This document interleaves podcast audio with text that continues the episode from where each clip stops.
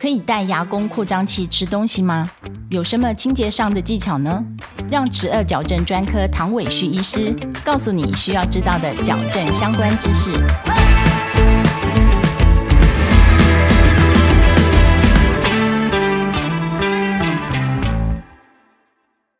带牙弓扩张器吃东西要注意什么？基本上呢，我想因为它在舒适度上面接受度蛮高的，所以吃东西影响不太大。因为它还是可以做正常的主角，那么呃，我想不会让它就是说营养啊这些不足，主要是清洁。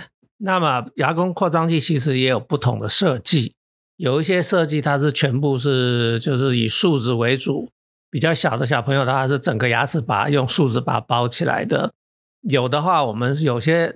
这个牙弓扩张器，譬如说在青少年这个阶段哈，我们是要先套矫正的这个圈圈，然后再把它做成牙弓扩张器。所以呢，它的清洁会比一般的口腔清洁有多一些步骤。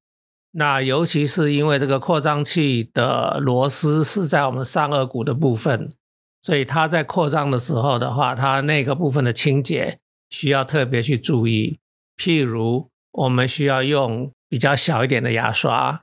去能够把它刷的比较彻底，然后扩张器跟我们牙齿或者是我们牙周组织交界的地方要，特别去清洁它，因为那边是可能会比较容易食物隐藏在那些地方的。那这些单纯是刷牙应该是不够，所以我们通常都会要求病人买一个冲牙机。那这个冲牙机的话，它就是像水龙头一样，它会喷水，只是说这个水的话，它是比较集中的。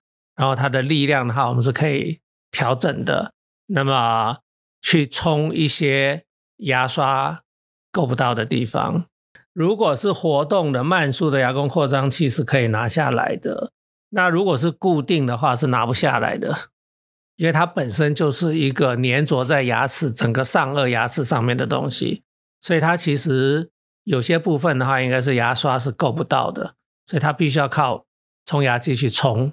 对于有使用牙弓扩张器的孩子，家长有需要注意什么事吗？通常家长可能会多多少少要在旁边当个拉拉队了。OK，那譬如说八岁之前的儿童，他们要使用的话，可能会需要家长在旁边给他一些精神上的鼓舞。虽然他没有什么太多的不舒服，可是，在清洁方面的话，可能家长就会需要多帮忙注意一下。那么当然，任何的矫正的话，都可能会有它的一些需要家长跟小朋友配合的地方。所以这个时候，一般我们的角色应该是说，小朋友就像这个篮球队里面的球员，他要跑、要跳、要投篮、要得分。那我就是这个篮球队的教练，那爸爸妈妈就是啦啦队。我们这样子组成一个这个很完美的一个团体，大家一起。要为能够达到很好的治疗结果来努力。谢谢唐医师的分享。如果你喜欢我们的节目，欢迎到各大 Podcast 的平台给我们好评。十二矫正大师讲堂，我们下一集见，拜拜。